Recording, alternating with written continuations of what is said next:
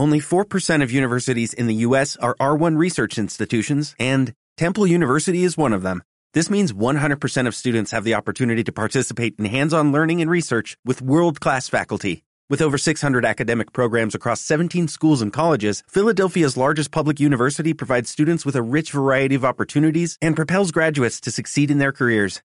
Temple University. Schedule a campus tour today at admissions.temple.edu/visit. José Ramón, ¿qué tal? Muy buenas tardes.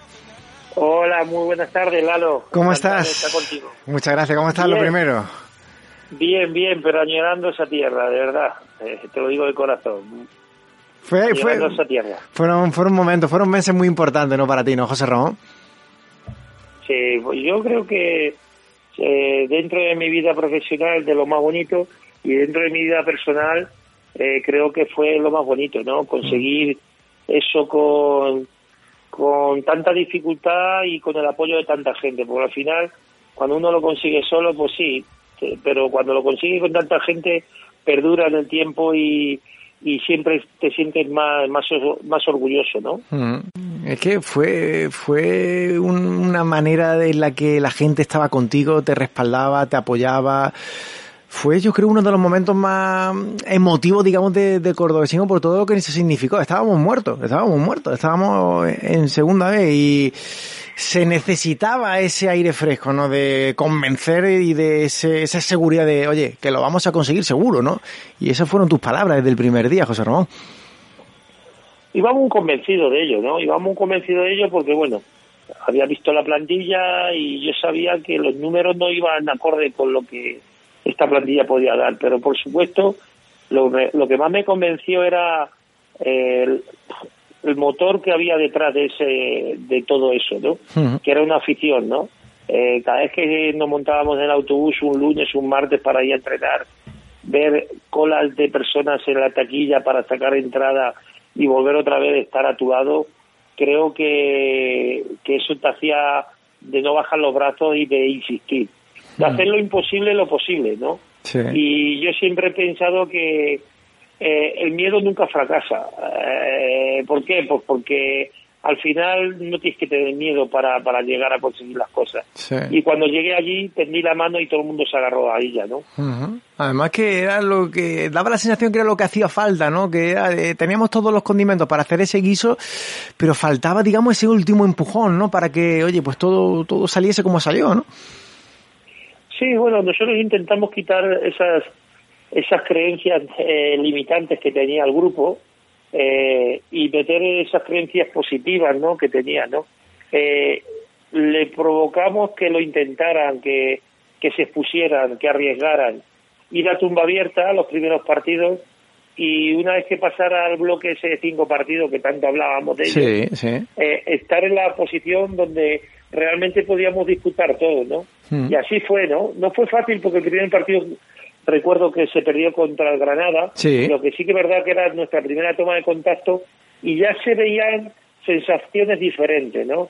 eh, yo quería que el jugador saliera convencido al terreno de juego y me quedo con una entrevista que le hicieron a Sergi Guardiola a los tres partidos de Estallo allí, que, que dijo que, que había cambiado tanto las cosas que él cada vez que eh, se metía en el túnel de, de, vestuario para, para salir al campo, pensaba que podía ganar a cualquier, a cualquier equipo, que estaba convencido de que eh, aunque le metieran un gol, él podía remontar. Ese poder de convencimiento de los jugadores hizo eso, ¿no? Hacer esas remontadas, esas remontadas que hacíamos tan, tan maravillosas, tan épicas, que la gente se enganchaba a ello y, y, eso hacía que sumara más y multiplicar a las acciones de los chavales. Sí, sí, sí, sí.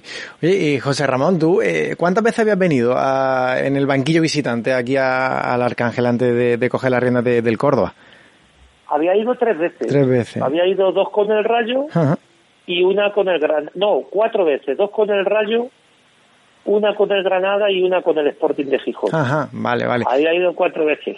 ¿Y, y qué, qué, te, cuando te cuando te se ofreció, cuando salió esa oportunidad de estar aquí en Córdoba, qué, qué pensaste?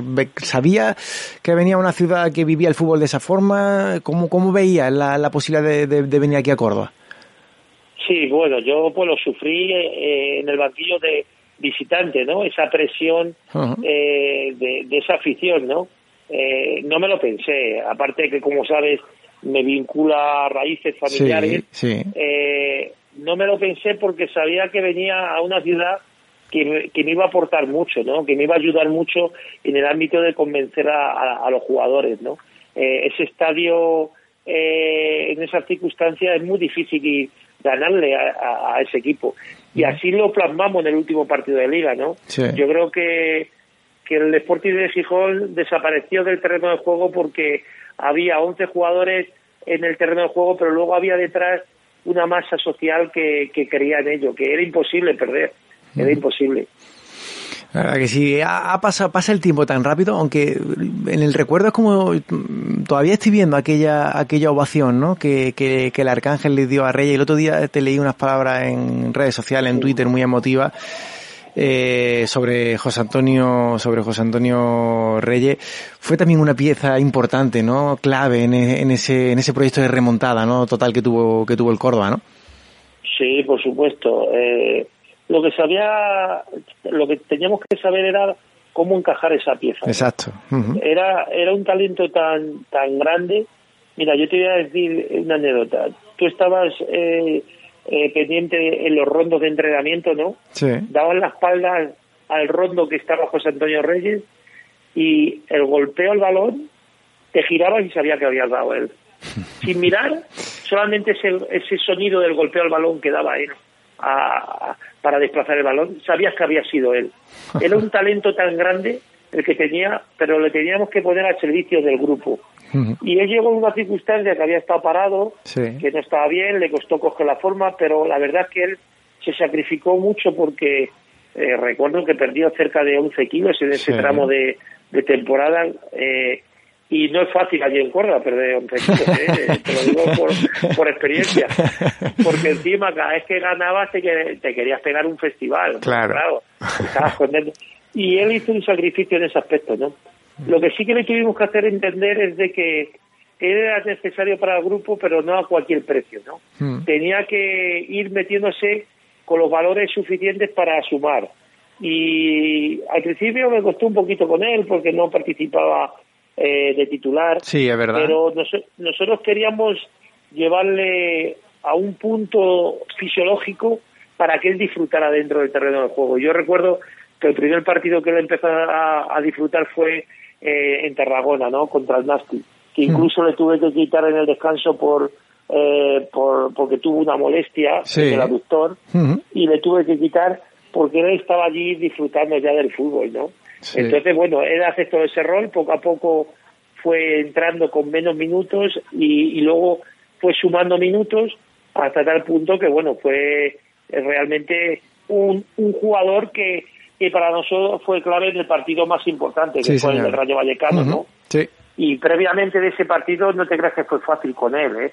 Porque no le puse de titular contra el Huesca, quise reservar y jugar mis armas, pero al final eh, era tanta su, su bondad y su corazón que, que, se dejaba querer por todo el mundo, ¿no?